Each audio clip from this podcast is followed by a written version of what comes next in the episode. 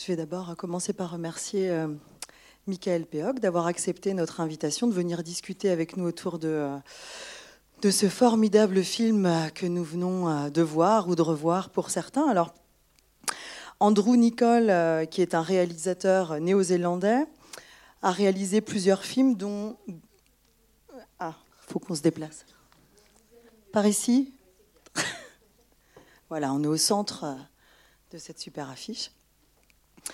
Donc il a réalisé plusieurs films, donc Good Kill, Lord of War, et notamment il écrit, il a beaucoup écrit aussi, euh, et il a euh, été, enfin il a écrit euh, le scénario de The Truman Show, qui est assez connu et pour lequel, au fond, il n'a pas pu réaliser ce film puisque c'était au tout début de sa carrière. C'est important de, de, repérer ça parce qu'au fond, ce réalisateur s'est inscrit depuis le début de son cinéma dans un cinéma de science-fiction qui témoigne de son attrait sur la manière dont la technologie touche la société. C'est la façon dont elle est utilisée qui l'intéresse. Et alors, ce qui est d'emblée frappant dans son cinéma et dans Bienvenue à Gattaca en particulier, c'est la dimension de l'insaisissable et de ce qui échappe. Et d'ailleurs, dans une interview euh, qu'il a donnée pour un journal, et euh, c'est par ça que je vais vous soumettre ma première question, euh, Michael, le journaliste tentait de faire le lien entre toute la filmographie d'Andrew Nicole et lui faire dire que, au fond, qu'est-ce qui se passe pour lui, quels sont les éléments récurrents. Et voici sa réponse que je trouve intéressante et à propos pour notre thème. Donc il répond euh, à ce journaliste qui veut faire un lien entre tous ces films. Plus vous mettez le doigt sur ce que vous faites, et plus vous vous en éloignez. Si je réfléchis trop à ce que je fais, j'ai peur de ne plus pouvoir le faire. J'ai trouvé que cette réponse était tout à fait à propos pour euh, euh, introduire notre thème et, et le thème de notre soirée. Parce que plus on cherche à contrôler, et plus quelque chose échappe. Alors, j'ai envie de vous demander qu'est-ce que vous pouvez nous dire de ça dans le rapport de l'inconscient et du cerveau? Compliqué. Merci tout d'abord de m'avoir invité. Euh, c'est un film que j'avais déjà vu, mais jamais sur grand écran. Et puis j'ai eu beaucoup de plaisir à le revoir.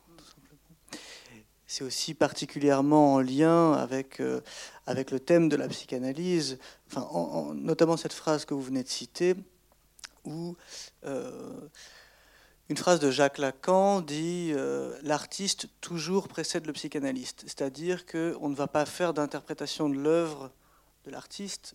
Euh, et c'est un peu ce qu'il dit quand il dit euh, Plus on y pense, plus on pense à ce qui s'est créé malgré nous, à ce qui nous a échappé. La psychanalyse, ça s'intéresse au lapsus, aux actes manqués, enfin, un rêve.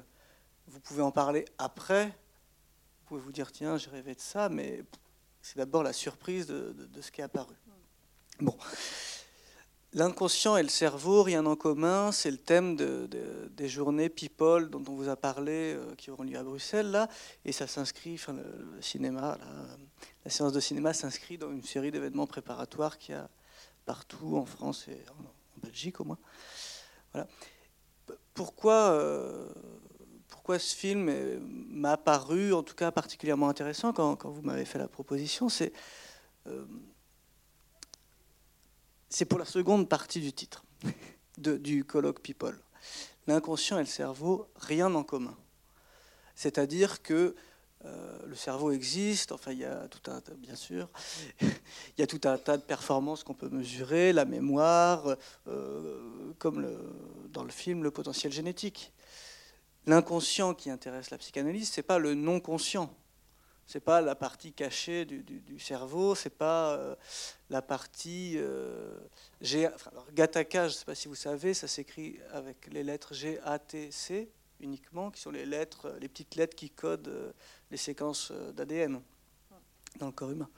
Bon, là, on pourrait supposer qu'il y a un message caché dans l'ADN, et en fait, ce qu'on voit dans le film, c'est que malgré que ça soit écrit, il y a encore une part qui échappe. Il y a euh, la contingence, euh, c'est-à-dire un certain nombre de, de rencontres, euh, le désir. voilà. Alors, le, film, d'ailleurs, est truffé de choses qui. Enfin, tout au long du film, on voit que c'est à partir de ce qui échappe que quelque chose se passe et qu'il y a quelque chose qui insiste quand même pour, euh, pour ce personnage de, euh, de Vincent.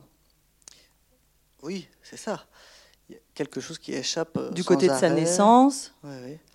Euh, du, du nom, enfin du nom, du prénom. euh, son père, enfin, il doit s'appeler Anton. Pas- je, je me rappelais plus de ça. Que c'est le, prénom de son second, enfin de son, de son frère en fait. Que le père change de nom au dernier moment. Euh, ce n'est pas qu'il est- celui qu'il pensait avoir. Enfin, les médecins lui disent, euh, ce n'est pas le fils euh, rêvé. Mais il donne, euh, il donne le- ce prénom-là au fils de, rempla- enfin, de remplacement, c'est comme ça que je le nomme moi, mais en tout cas le fils génétiquement parfait. c'est ça. Donc dès la naissance, bon, sa naissance, c'est le fruit du hasard. C'est ce qui est rare dans cette société a priori. Enfin, ce qui est rare. Alors du coup, je trouve qu'on peut se demander quand même, on peut s'interroger au fond, qu'est-ce qui fait que ce sujet-là particulièrement euh, va déployer des choses qui ne sont pas censées pour lui euh, être son destin? Alors du coup, la question, c'est au fond, qu'est-ce qui fait le destin d'un individu? Et il me semble que c'est traversé par la question du désir. Oui, bah, enfin en tout cas c'est notre hypothèse euh, avec la psychanalyse, c'est que désir c'est pas pas la volonté, c'est pas je veux avoir ça donc je l'aurai. C'est euh, un ensemble de de restes, de ce qui reste, de comment la parole à un moment a, percuté euh, le corps. On dit bon enfin est- est- c'est intégré dans votre histoire et, ça c'est euh, tout ce qu'on ne peut pas prévoir, c'est-à-dire qu'est-ce qu'on retient, qu'est-ce qui se dépose du discours qui a été euh, tenu sur nous, qui a présidé à notre naissance, euh, qui, qui nous a entourés. C'est euh, un certain nombre de rencontres contingentes. Enfin, l'amour, euh, la- on ne peut pas dire que euh, scénaristiquement, ça soit une histoire d'amour très... euh, Les, les ficelles sont un peu grosses, c'est-à-dire euh, euh, le- elle tombe amoureuse du héros qui n'est pas en fait celui qu'elle croit, mais quand même ça va se finir bien, etc. Mais ça montre que c'est quand même avec des rencontres comme ça, enfin ça montre, ce qui peut nous intéresser, c'est que c'est à partir de rencontres comme ça que, eh ben, de temps en temps, ça rate, ça, ça, ça, ça ra- ça rate presque, parce qu'il finit quand même par aller euh, dans l'espace, mais enfin... c'est là que ça échappe. Parce que, quand même, il naît, euh, c'est un invalide, enfin un dégénéré, etc. Il naît, c'est le fruit du hasard. Et à partir du moment où il intègre Gattaca, toute son existence est là pour. euh, Enfin, c'est la maîtrise, quoi. Pas- plus aucun faner, enfin, plus aucun cheveu, plus, aucun, plus aucune trace d'ADN qui tombe. Voilà. Jusqu'à une femme. Il est représenté par son ADN. Oui, c'est ça. Voilà. Il sait que c'est ça. Dans ce monde-là, sa carte d'identité, enfin, il n'y croit pas trop au début, mais c'est le, son double, là, euh, son- qui, qui lui dit, mais il ne voit plus que ça. Hmm. Voilà. L'image, ça sert à rien. C'est... En tout cas, je trouve qu'il y a un moment quand même très particulier qui vient signer chez lui la question du possible. Là où, au fond, euh, le frère, pour qui on détermine qu'il n'y aura pas de maladie, il n'y aura même pas de calvitie, il n'y aura aucun problème cardiaque, pas d'alcoolisme, pas de dépression, c'est formidable quand même de pouvoir, euh, de pouvoir prévoir ça pour un individu. Et à la fois, c'est un peu effrayant puisque euh, on sait, a priori, en tout cas dans le film, c'est montré comme ça, par avance qu'il n'y aura pas ça pour lui. Et on sait par avance ce qu'il va, ce qu'il va devenir, c'est-à-dire un être dont on connaît la destinée, dont on connaît euh, le chemin. Donc ça, c'est le cas d'Anton et puis de tous les autres de Gattaca. Et puis à la fois, quand même, Vincent, lui, euh, bah, cet enfant un peu dégénéré, euh, bah, lui, il n'a pas de chemin tout tracé, si ce n'est quand même que, en tout cas, il me semblait qu'il y avait deux moments particuliers dans le film. C'est tout d'abord la phrase de sa mère à sa naissance, qu'elle ne dit pas à Anton, mais qu'elle dit euh, à ce premier enfant, tu feras quelque chose de ta vie. C'est quand même particulier, c'est-à-dire que d'emblée, elle désire pour celui-ci, dont on ne sait pas ce qu'il va devenir, ou en tout cas dont on sait qu'il va advenir de lui une vie courte, euh, des problèmes cardiaques, je ne sais quoi. Et elle espère, elle projette sur lui tout un tas de choses, qu'il va devenir quelque chose, qu'il va faire quelque chose de sa vie. Ça répond euh, en plus au set écrit euh, médical, enfin la petite liste qui sort. Euh, oui. Il, va mourir à 30 ans, quoi, grosso modo. Et, elle, répond au set écrit par il y a quelque chose, quoi. Hmm. c'est déjà écrit. Bah, puis, et puis il y a le deuxième temps aussi, toujours pour la question du désir. Il me semble quand même qu'il marque un tournant chez Vincent. C'est ce jeu de poule mouillée. Alors jeu de poule mouillée dont on voit que d'emblée, euh, c'est le jeune frère qui est censé euh, gagner ce jeu puisqu'il est euh, physiquement taillé pour le job comme pour tous les jobs. Et puis lui, Vincent, il est taillé pour rien du tout. En tout cas, et quand même, il y a un tournant dans le film où il sauve son frère de la noyade. Et là, il dit à partir de ce moment-là, tout est possible. Et c'est le moment euh, pour lequel il décide de quitter la famille, au fond. Et du coup, je trouve que c'est intéressant parce que ça vient dire à quel point il y a quelque chose chez lui qui, alors qui était déterminé du côté de il ne fera rien que faire le ménage, c'est la parole du père. Euh, tu ne pourras toucher les étoiles qu'aller faire le ménage dans Gataka. C'est ce que lui dit son père. Euh, et il découvre qu'il est capable d'autre chose. Et du coup, c'est ça qui est formidable dans la force du désir, c'est que d'un seul coup, il y a quelque chose qui n'est pas écrit, mais qui se découvre aussi parce que ce sujet-là a pu euh, s'accrocher à la parole de la mère et a pu aussi s'accrocher à son désir, et c'est ce qu'il explique à la fin. Qu'est-ce qui fait que tu es toujours allé jusqu'au bout euh, lorsqu'il refait le, jeu de poule mouillée avec son frère? C'est il n'a jamais calculé le trajet du retour. C'est euh, on y va, on file, et puis on réfléchit pas à ce qui se passe après. Ce qui n'est pas le cas du frère. Le frère, lui, qui est toujours dans le calcul, qui est toujours dans quelque chose de programmé, quelque chose de euh, d'institué. Et puis qui chute physiquement quand même. Enfin, deux fois, il manque de se noyer. C'est-à-dire qu'il avait quand même mal calculé euh, ses forces, lui aussi. Il y a, une espèce d'image du le mental est encore plus fort que la force physique. C'est-à-dire que euh, Vincent, qui n'a pas calculé ses forces, revient. quand il revient, il sauve en plus son frère sur le trajet du retour. tout est dit dans le film pour qu'on pense qu'il n'a pas les capacités physiques et que la, simple force du mental, alors on rattrape People, la force du mental, c'est comme ça qu'on dit dans le sport, je crois. Lui permet d'aller au bout.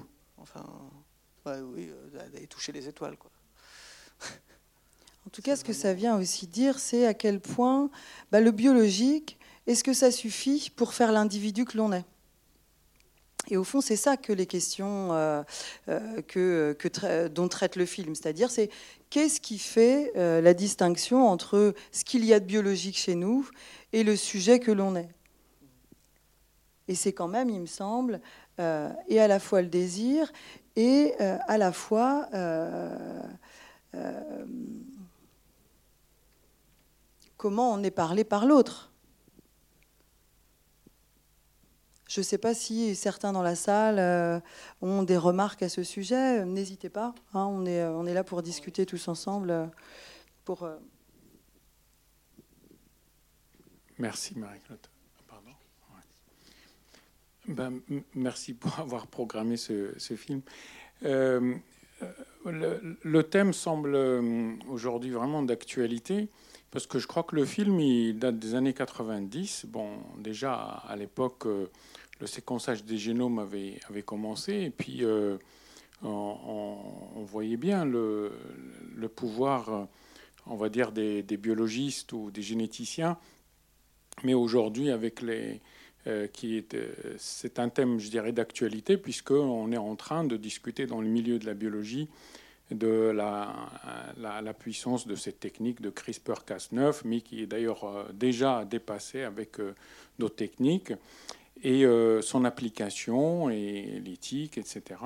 Donc on, a tous en tête, ou du moins un certain nombre, les événements d'actualité de cette, ce bébé qui a été amélioré par cette méthode par un chercheur chinois qui lui procurant peut-être des, possibilités de se défendre contre le virus euh, du sida. Il y a aussi très récemment euh, cette euh, expérience qui a été faite aussi par des chercheurs qui ont introduit un gène très spécifique de l'humain dans le singe pour essayer de, lui amener euh, on va dire, des, qualités cognitives spécifiquement humaines et qui ont vu un certain nombre d'effets sur euh, le développement du cerveau.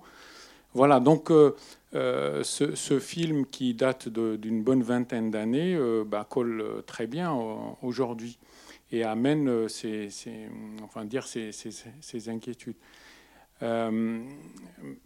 Maintenant, bah, pour revenir à la thématique justement de People 9 et de, ce qui est discuté, de ce que vous avez introduit. Il y a le cerveau et l'inconscient. Moi, je dirais l'inconscient et l'ADN, finalement, euh, puisqu'il y a euh, cette programmation euh, et le thème biologique et génétique. Est-ce que nous sommes entièrement déterminés par notre génome euh, et, l'inconscient, bien sûr, l'inconscient psychanalytique et non pas le, ce qui n'est pas conscient, tout simplement, vous l'avez bien introduit tout à l'heure. Et donc, euh, moi, je voulais justement vous amener sur cette thématique de l'inconscient et, du désir, parce que, comme euh, tu l'as bien dit tout à l'heure, cette, phrase de la mère, ce signifiant qui marque l'enfant dès la naissance, tu feras quelque chose, et qui, a un effet finalement qui va marquer cet enfant qui, qui est animé par le désir. On voit qu'il a toujours ce regard vers, vers le ciel, un moment où il tient ce, bouquin euh, s'intéressant aux étoiles. Et euh, sa mère même qui lui dit ben, Sois réaliste, tu n'y arriveras pas. Son père qui lui dit Tout ce que tu pourras faire, c'est d'aller faire le ménage. Mais cette force du désir, finalement, qui va l'amener à accomplir quelque chose. Donc en fin de compte, ben, c'est euh, euh, l'inconscient et l'ADN. voilà, si, si, vous aviez un complément de réflexion et, le désir, on va dire, euh, là-dedans. Oui, je pourrais ajouter aussi, il faut peut-être faire une différence entre destin et détermination.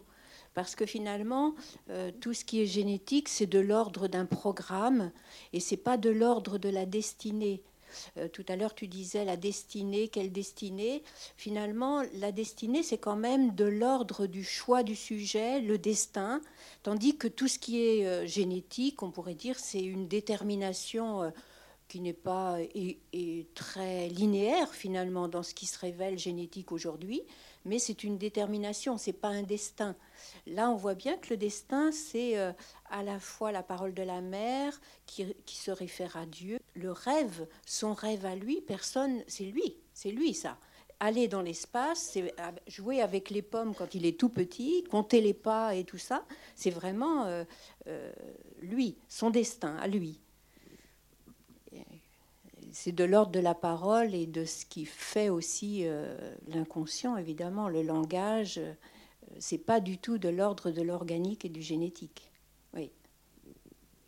Ce qui me venait juste pour répondre, c'est aussi, au fond, euh, ce qui vient, c'est quand même, est-ce que l'inconscient, c'est simplement le, le la, la, transposition de notre expérience neuronale. C'est-à-dire qu'on sait que euh, dans le cerveau, c'est euh, des synapses qui fonctionnent, alors que pour l'inconscient, en tout cas du côté de la psychanalyse, la question des synapses ne se pose pas comme ça. C'est-à-dire c'est la question des signifiants, c'est la question des mots. Et c'est-à-dire qu'en ça, euh, il y a quelque chose qui ne peut pas s'inscrire, qui ne peut pas se transmettre et qui fait qu'il n'y a, pas de... Choses en commun entre euh, ce qui se joue du côté du cerveau et d'une espèce de transmission écrite et faite, et ce qu'il y a de l'inconscient, ne serait-ce que parce qu'il y, a une chose euh, toute simple. Pour un même événement, par exemple, souvent c'est ce qu'on peut voir dans une famille, on demande à une famille de parler d'un même événement, chacun dans la famille va rapporter un moment de cet événement qui ne sera pas du tout la même chose alors que tout le monde aura vécu a priori la même chose. Sauf que ce qui s'inscrit, c'est autre chose. C'est quand même une, une, réalité fantasmée, et le fantasme, c'est pour chacun, et ça, ça ne s'inscrit pas. C'est-à-dire que c'est quelque chose qui échappe à chacun, mais malgré tout, qui se saisit par euh, ce, qui, ce qui vient à côté, et, notamment ce qui vient à côté, bah, c'est euh, ce qu'on disait tout à l'heure, les lapsus, euh, les actes manqués, c'est toujours ce qui échappe. Et du coup, je trouvais que ce qui était intéressant dans ce film, c'est qu'au fond, c'est ça qu'on voit. C'est-à-dire comment il y a toujours quelque chose qui échappe, et c'est à partir de cette nouveauté et de ce qui vient faire surprise que d'un seul coup, le sujet se révèle à lui-même de, euh, manière un peu différente. Sais pas si... Euh. Oui, oui, je, me suis fait la réflexion euh, dès l'entrée du film. Là, on les voit défiler dans Gataka. Et, je me suis dit, c'est vraiment très bien réalisé. J'avais oublié ou pas vu ça l'élite de Gataka, enfin les, ceux qui sont validés, tout ça, ils ont l'air extrêmement ennuyeux. Ils sont, ils sont, ils sont pas vivants du tout. Même au moment de monter dans la fusée, il n'y en a aucun qui monte un signe de stress. c'est le plus grand jour de leur vie, ou à peu près tous. Enfin, ils rêvent de ça depuis euh, hyper longtemps. Ils restent impassibles, rien du tout. À la limite, à un moment, elle dit euh, bon, il est, malade, enfin pour l'excuser, qu'il est malade et que ça arrive souvent avant l'émission. C'est le seul petit élément où on entend que peut-être ils peuvent être faillibles, ces gens-là. Et puis le euh, qui a craché dans l'œil en plus de, son collègue, euh, parce qu'il voulait pas que son projet s'arrête lui aussi, alors qu'il avait pas une once de méchanceté dans le génome. Mais sinon, sinon, alors il n'y a pas de méchanceté, mais il n'y a pas tellement de passion non plus, quoi. Enfin. Euh, ils sont, vraiment mortifiés. L'absence de surprise, le, tout écrit, c'est. Oui, euh, que je voulais dire quelque chose par rapport à ça, ça correspond tout à fait. C'est-à-dire qu'effectivement, le, génome, enfin dans le film, c'est très bien montré, je trouve, ne dit rien de la question du désir. Parce que quand on voit euh, Judd Law, donc le Jérôme, qui lui a un génome parfait, pour autant, il n'a pas un désir de vie. Hein, puisqu'il explique même qu'à un, moment donné que s'il est en fauteuil roulant, c'est pas un accident dû à trop d'alcool parce qu'il a fait la fête. On laisse, il laisse entendre qu'il voulait mourir, hein, et à la fin il se tue. Et donc euh, finalement, d'avoir un génome parfait, d'avoir tout bon partout, euh, lui donne pas spécialement un désir de vie. Hein, euh, il est affecté de quelque chose qui l'entraînerait plutôt vers la mort alors que effectivement euh, celui qui lui, alors lui c'est le valide, euh, alors que bon il est effectivement en fauteuil roulant, euh, c'est un clin d'œil je trouve dans le film. Et celui qui est invalide et qui lui, lui par contre effectivement il y a un désir décidé qu'il tient, et qui le tient en vie, hein, qui va au-delà de voilà, qui le fait dépasser finalement tout le rapport au manque qu'il peut avoir. C'est très juste, d'autant que ce que ce personnage donc de euh, Jérôme Moreau, euh, il est quand même programmé, il a un ADN absolument parfait. Ce qu'il dit quand même, c'est qu'il est programmé pour être le premier, mais il a toujours eu la deuxième place. Et c'est ça qui est terrifiant chez lui. C'est-à-dire que son fardeau, c'est ça. C'est qu'on l'a programmé pour être le premier, sauf qu'il n'atteint toujours que la deuxième place. Et au fond, je trouve que c'est ça. Vous avez raison de pointer ça, parce que c'est exactement à cet endroit-là où il n'y a pas de désir chez lui. C'est son destin alors C'est son destin d'être à la deuxième place qu'il ne, il ne mesure pas alors Parce qu'on pourrait dire ça. Finalement, il est programmé pour être le plus fort et, et, et il bute sur le fait qu'il est toujours en deuxième place. Ça se répète pour lui. Alors ça se, répète, à un point où justement il n'y a, plus de, il y a, même pas d'objectif, c'est-à-dire qu'il n'y a rien derrière, sauf à s'approprier. Et c'est ce qu'il dit à la fin, qui est une phrase formidable, je trouve. C'est-à-dire qu'il vient dire quand même à Vincent, je t'ai donné mon corps, mais en retour, tu m'as donné ton rêve. Et au fond, c'est ça qu'il manquait à cet homme, c'est-à-dire quelque chose qui vienne lui dire qu'il y a quelque chose de possible pour lui. Et au fond, ce qu'il rend possible, c'est ce voyage pour un autre. Et c'est ça qui fait que d'un seul coup, il y a quand même quelque chose qui se libère pour lui, alors d'une manière quand même assez dramatique, mais malgré tout, euh, il s'ouvre sur quelque chose de nouveau qu'il ne croyait pas possible chez lui. il me semble. Oui, ben justement, on parlait du désir tout à l'heure. Le désir, c'est à partir du manque que ça se constitue. C'est pas à partir de ce qu'on a. Euh, le désir, d'ailleurs, va toujours du côté du manque. Enfin, il est, c'est un cheval fou, le désir. il a un côté comme ça. Bon, et puis en même temps, le désir fondamental, c'est ça qui nous porte. Alors bon, fondamental, on parlait du mental des sportifs tout à l'heure, mais euh, ce que je voulais dire, moi, par rapport à, à ce film, c'est un peu comme toujours, les films, ça nous, on, est pris dedans et puis on a l'impression d'avoir eu affaire à des personnes, euh, à des personnes réelles, quoi. Bon, en fait, euh, ce film, c'est l'histoire inventée par Andrew Nicole. C'est Andrew Nicole qui nous fait une magnifique euh, fable philosophique sur sa réflexion, sur tous ses problèmes. Parce que c'est vrai que c'est formidable comment c'est composé. Et effectivement, voilà, c'est qu'est-ce qu'on fait, comment on peut faire, comment on peut surmonter tout un tas de, choses qui nous tombent dessus, parce qu'on n'est pas forcément euh, élu euh, à, faire partie de l'élite de, de la société, mais de toute façon, on peut recevoir sur la tête, euh, dans la petite enfance, tout un tas de déterminations en fonction de son corps, en fonction de son milieu social, en fonction de... Mais bon, et puis en fonction de son corps, alors oui, là, c'est les gènes aussi bien que le cerveau. Mais euh, n'empêche que chacun peut, euh, c'est là une phrase qui nous tient à cœur, euh, on, est, on est porté à droite et à gauche. Euh, dans la vie, il y a des contingences. Mais en même temps, c'est avec ça qu'on fait notre destin, parce que c'est nous qui le, tressons, dit Lacan, la, citation de Lacan euh, que nous avions mis sur notre faire part de mariage. Oui, merci pour ce film, hein, qui est formidable. Je trouve il illustre bien le, le thème de People, euh, l'inconscient et le cerveau, rien en commun.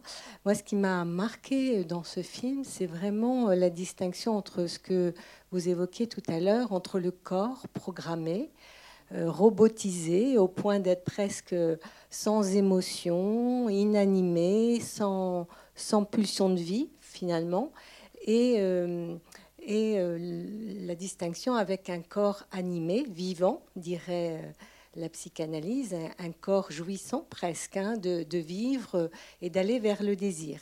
Et je trouve qu'il y a ces deux, parallèles là dans ce film qu'on peut retrouver autour d'un corps euh, voilà, mortifié, presque robotisé, programmé par la science, par l'ADN. Le corps, oui, le corps, mais pas vivant. Et je trouve intéressant de, souligner ce, point-là entre justement euh, voilà, ce corps et, le désir, ce corps vivant. Il suffit pas d'avoir un corps, et, tu l'as très bien dit, Alexandra, par rapport à, la, à la, position qu'incarne Jude dans le film. Hein. Il a un corps, lui, très performé, euh, mais non, non vivant, non désirant. Alors c'est peut-être pas... Euh, c'est-à-dire que le corps mortifié... Euh, ennuyeux, disons, euh, comme je disais tout à l'heure, euh, c'est quand même le corps, c'est aussi le corps marqué par le langage. Mais par le c'est écrit, tu réussiras, euh, et à l'occasion ça rate. Donc je ne sais pas si on peut faire. Enfin, c'est les effets mortifères du langage aussi. C'est une identification aussi, puisque ce que démontre le héros, en fait, c'est que lui, on lui dit qu'il ne pourra pas et il peut, mais c'est valable pour les autres aussi. Ils sont persuadés de pouvoir. Ils ont, enfin, ils témoignent pas trop de doutes, à part sa, compagne, enfin celle qui devient sa compagne, parce que bon, il y a une petite imperfection quand même dans son génome. Elle a un problème cardiaque. Elle est plus parfaite que la majorité, mais mais pas autant que tout, enfin, que l'élite. Ou je le dis à un moment, mais c'est un effet de discours quand même du coup. C'est-à-dire que le frère Anton, qui, a un génome parfait, euh, ah bah, il, manque de se noyer. Le, génome ne suffit pas. Il y a l'effet, des paroles euh, aussi pour eux. c'est-à-dire vous êtes, vous allez réussir, hein, pas de doute, mais du coup, pas non plus de mérite. Pas non plus. C'est la parole qui tue le désir aussi, c'est pas le fait d'être programmé, c'est le fait que c'est ainsi. Toute façon, c'est ainsi. Une des appropriations, en fait. c'est déjà écrit par un autre. Enfin. Ouais. Du coup, ce qui me vient aussi en vous écoutant, c'est que je me dis, il y a quelque chose euh, qui est montré par Andrew Nicole dans ce film, qui est du côté de, du côté de la science, il n'y a pas de parole. En tout cas, il n'y a pas de parole pour ces sujets. Enfin, il y a plein d'éléments comme ça qui le montrent dans le film. Donc, effectivement, il y a tous ces sujets euh, génétiquement euh, parfaits qui marchent, euh, qui a priori, mais en tout cas, c'est montré comme ça, qui ne se posent pas de questions, qui avancent, qui ne discutent pas trop. Ils sont tous derrière leurs écrans. Rien ne se discute, rien ne se. Et à côté de ça, on a les sujets pour qui il y a un peu de parole et au fond, ceux où ça cause, celui où ça parle, celui où il y a quelque chose qui s'anime un peu, c'est quand même celui qui n'est pas le sujet de la science. C'est-à-dire, ce sont euh, la vous avez vu le médecin qui en fait n'a de cesse d'être là par petites touches. Alors, bon, il y a un petit moment dans le film que j'ai trouvé particulièrement drôle et qui révèle qu'il sait quelque chose. C'est quand il dit, donc c'est tout au, tout début du film, quand il, euh, quand il dit euh, au premier test euh, d'urine qu'on voit dans le film Ah, mais dites donc, vous avez un bel appareil. moi, j'aurais bien aimé que mes parents puissent m'en programmer un comme ça. Il vient témoigner qu'il y a quelque chose qui, effectivement, là, est un peu particulier à cet endroit-là. Et que du coup, pour le coup, la programmation, bah, lui, il peut rien en dire. C'est-à-dire que, et il n'a de cesse de vouloir dire, mais mon fils, vous avez, vous savez, mon fils, je vous ai déjà parlé de mon fils. Et au fond, il y a quand même dans ce film toujours des petits à côté, des petits, des petits autres, enfin des, personnages qui sont là quand même pour soutenir aussi la trajectoire, il me semble, de, euh, euh, de Vincent dans le film. C'est-à-dire qu'à la mare, il y a euh, cette, cette jeune femme, Irène, qui finalement est entre les deux discours, entre elle est semi-parfaite. Enfin, je ne sais pas comment on peut dire, mais c'est-à-dire qu'elle fait quand même partie de l'élite, mais elle a un trouble cardiaque. Donc, alors, elle recherche en allant euh, donner euh, le cheveu euh, à l'examen, à voir si un futur partenaire pourrait être parfait, et à la fois, ça la renvoie elle à son imperfection. Enfin, et il y a toujours comme ça, je trouve, une oscillation entre euh, des sujets qui ne disent rien, qui ne peuvent rien dire, et qui sont quand même plutôt montrés comme ceux de la science, ceux parfaitement euh, modifiés, enfin je ne sais pas comment on dit, et puis les autres. Moi, ce que j'ai trouvé aussi enseignant, c'était sur la question du désir, comme quoi euh, il y a toujours quelque chose qui, du désir qui rate toujours un peu. Enfin, il a vraiment envie d'aller dans le ciel, dans l'espace. Et puis finalement, au dernier moment, il rencontre cette jeune femme, il lui dit que ça pourrait le faire rester, et il met ça un peu en jeu, il remet ça dans les mains de l'autre avec le test d'urine, et finalement c'est l'autre qui lui donne le laisser-passer, et, il ferme les yeux. Enfin, et lui, il ferme les yeux d'ailleurs aussi quand, quand il monte dans l'espace. Moi, je rebondis en plus sur, sur le personnage de Lamar. Là, il dit euh, mon fils n'est pas ce, que les médecins nous avaient prédit ou quelque chose comme ça. C'est-à-dire que le fils était quand même normalement euh, programmé et la science, euh, même la science qui programme la, naissance des bébés, bah, bah, fait des erreurs aussi, enfin rate, etc. C'est le cas d'Irène aussi en fait. Euh, et du coup, juste pour répondre à ce qui vient d'être dit, effectivement, c'est-à-dire que euh, c'est bien parce qu'il y a quelque chose qui rate que ça renforce le désir. Et du coup, c'est ça qui est intéressant en effet dans le film, c'est qu'à chaque fois, il y a quelque chose qui achoppe, qui fait que ça renforce toujours le désir de ce sujet à aller un peu plus loin et à prendre des voies, euh, euh, des voies un peu nouvelles pour lui, mais qu'il accepte d'aller tête baissée, on va dire. C'est un peu ce qui se passe dans les transformations de son corps. Oui, moi c'était pour, enfin c'était articulé aussi à ce que disaient Nina et Marie-Claude tout à l'heure par rapport à la question du destin. Et du coup, je me disais, est-ce que l'autre, un des noms du destin, ce serait pas l'insondable décision de l'être? Là où euh, la question du, génome, du programmatique, et du côté du sondable, voire du sondage, on voit bien comment actuellement on essaye d'attraper le sujet par le chiffre et, comment euh, chaque sujet, quand on veut bien écouter sa singularité, échappe à ça. Et donc voilà, c'est ce à quoi me faisait penser la question du destin euh, évoqué par, euh, par vous, Marie-Claude. Oui, quand, Alexandra, tu disais euh, finalement, euh, il, manœuvre en permanence, mais ce que vous disiez là tout à l'heure, j'étais complètement d'accord, c'est que finalement, le désir, c'est pas du côté non plus du vouloir absolument. Il est prêt à renoncer quand à un moment il s'arrête et qu'il voit et qu'il tient compte de l'autre qui est en train de se détruire, euh, qui boit, et là, il remet complètement en cause son, son projet, il est prêt à renoncer à, ce désir. Donc on voit bien que le désir euh, tient compte de l'autre euh, et éventuellement pourrait... C'est ça, quand je disais il manœuvre, c'est, c'est pas qu'il il il, il manipule et il anticipe. C'est que du coup, il fait avec ce qui se présente. Et avec ce qui se présente, c'est quand même qu'on peut dire que euh, le désir n'est pas sans autre quand même. Sans autre sur lequel s'appuyer, avec lequel euh, euh, traiter, être dans ce, dans ce mouvement-là. Et effectivement, il y a ce, cette souplesse, enfin je ne sais pas si on peut dire ça comme ça, mais en tout cas ce, chemin qui se prend avec l'autre, il me semble. C'est d'ailleurs ce qui se passe avec, dans la question de l'amour avec, euh, avec Irène. C'est vraiment dans quelque chose d'une rencontre aussi, là où lui ne peut pas répondre.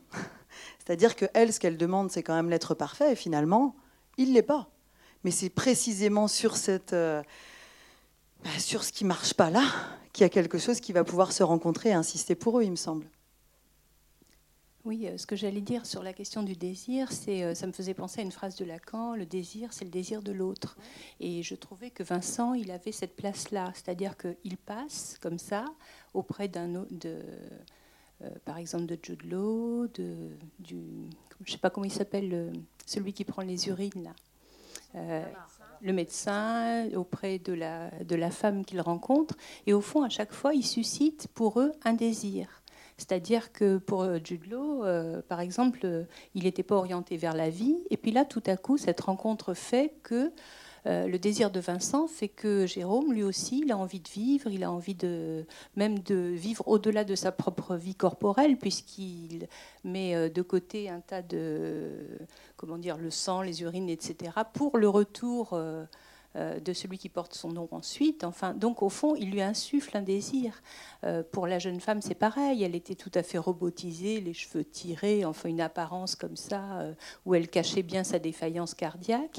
Et à lui, au fond, elle peut dire ça. elle accepte de lui dire ça. Elle veut lui donner son cheveu pour qu'il constate le truc. Au fond, voilà, il y a un désir possible. Tout comme voilà le, monsieur, là, le, le médecin aussi. Là, il peut lui dire quelque chose de la défaillance qu'il y a lui de son côté euh, avec ce fils qui correspond pas tout à fait à ce qu'il aurait souhaité. Et donc là aussi, on voit bien que, euh, que le passage donc de, Vincent auprès de cet homme fait qu'il y a un désir qui émerge. Je trouve que c'est un petit peu comme euh, quelque chose de l'ordre du, désir qui est mis en, en, jeu par, par le fait que lui-même ne soit pas tout à fait parfait, justement. Hein. et voilà, ça met en jeu le désir pour d'autres. Et j'ajouterais peut-être même pour le frère. Le frère qui devient euh, celui qui le cherche euh, et qui va s'engager dans le FBI, euh, qui, doutait bien qu'il ne soit pas mort, alors que tout le monde pouvait penser qu'il était mort, alors que lui, finalement, oui. Oui, enfin, au fond, c'est le tout n'est pas déjà décidé, qui rend vivant qui, parce que, qui rend possible en fait euh, une infinité de choix pour chacun. L'existence d'un seul euh, dont la vie n'est pas déterminée euh, par, par la naissance dans, dans, ce monde-là suffit à insuffler un peu de vie à celui qui au frère qui, qui a échoué à la natation, disons, la police, mais bon, il n'a pas l'air non plus extrêmement épanoui, disons. Et à cette femme en particulier, quand même, enfin, qui lui donne un cheveu pour qu'il pour qu'il constate le manque le manque qui est localisé dans le génome euh, dans cette société-là. Et lui, il dit, c'est pas celui-là qui m'intéresse, en tout cas. Oui, euh, il y a un autre aspect que j'ai trouvé intéressant, moi, dans, cette, euh, ce film imaginé par Andrew Nicole, c'est l'opposition transparence scientifique et, mensonge subjectif. Il y a un mensonge subjectif, enfin, en tout cas, tricherie, capacité de tricher. Puisque le, le héros principal, euh, poussé par la, force de son désir, effectivement, euh, euh, se débrouille pour s'emparer d'une identité, enfin avec un, malfrat finalement. Bon, enfin, il, met vraiment tout en œuvre. Et on s'aperçoit que, au fur et à mesure, voilà, il y a le médecin qui, qui, lui file un coup de main. Il y a le, on pourrait dire même que le, je me demande si le, responsable du service de nettoyage au début euh, ne, ne, se sent pas, enfin, le prend sous sa coupe un peu de l'aide. Euh, enfin bon, il y, a, il y, a, tout un tas. Il fait des rencontres, quoi. Hein. il fait des rencontres euh, de gens qui sont qui sont inspirés par cette force qui l'anime. Euh, donc euh, oui, bon, d'un côté euh, une structure complètement tyrannique et complètement totalitaire, scientifique, et puis de l'autre côté le désir, les symptômes, voilà. Bon, ça donne de l'espoir. Oui, il y, a toute l'organisation en fait, c'est-à-dire la sélection des, des individus il n'y a pas le droit à l'eugénisme, mais bon, quand même, on fait des petits tests, et voilà.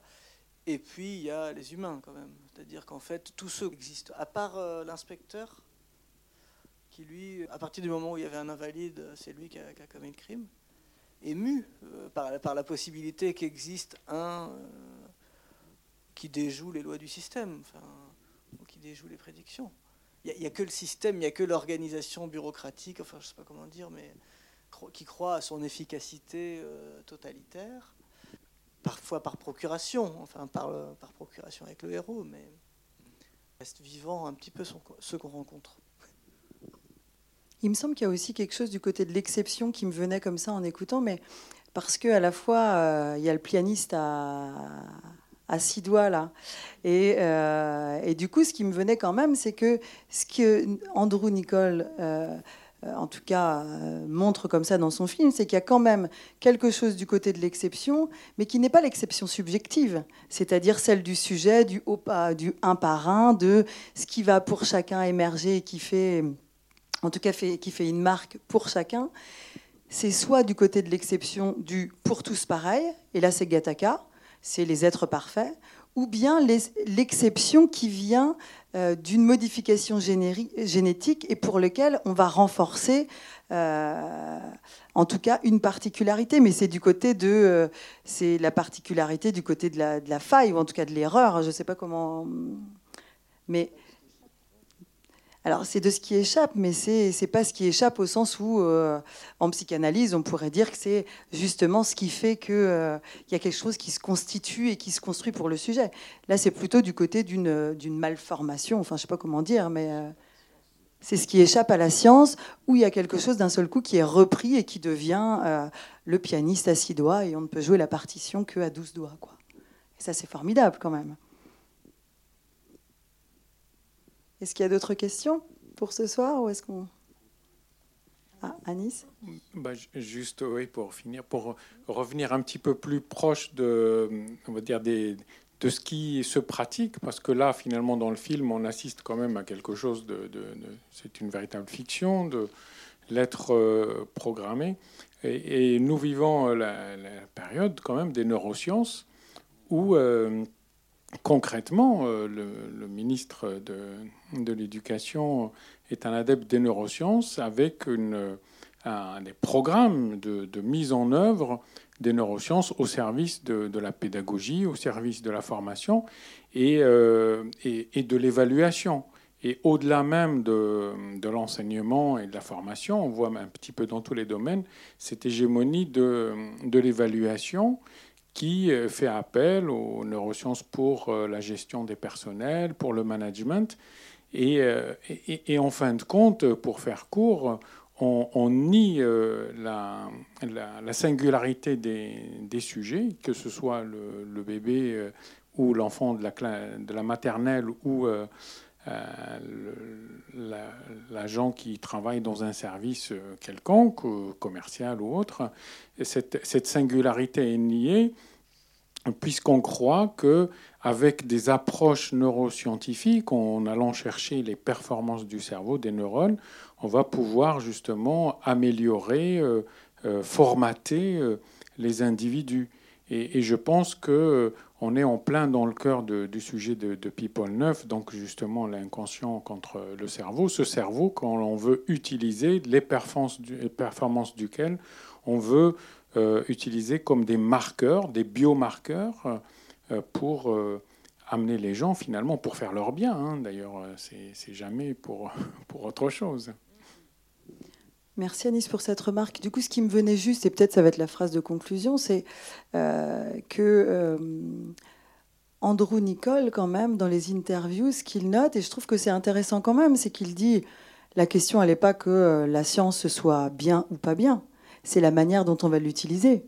Et je trouve que c'est ça qui est intéressant de retenir, c'est-à-dire que qu'il y ait de la science, enfin ça permet aussi qu'il y ait, euh, enfin voilà, qu'il y ait des, euh, des bébés qui puissent naître, enfin pour des familles qui peuvent pas ou des femmes qui peuvent pas en avoir. Enfin, il y a tout un tas de choses qui permettent aussi une évolution. Après, c'est comment on l'utilise et de quelle manière c'est accompagné de mots, et ce n'est pas sans sujet pour le coup. Et, peut-être une petite phrase encore.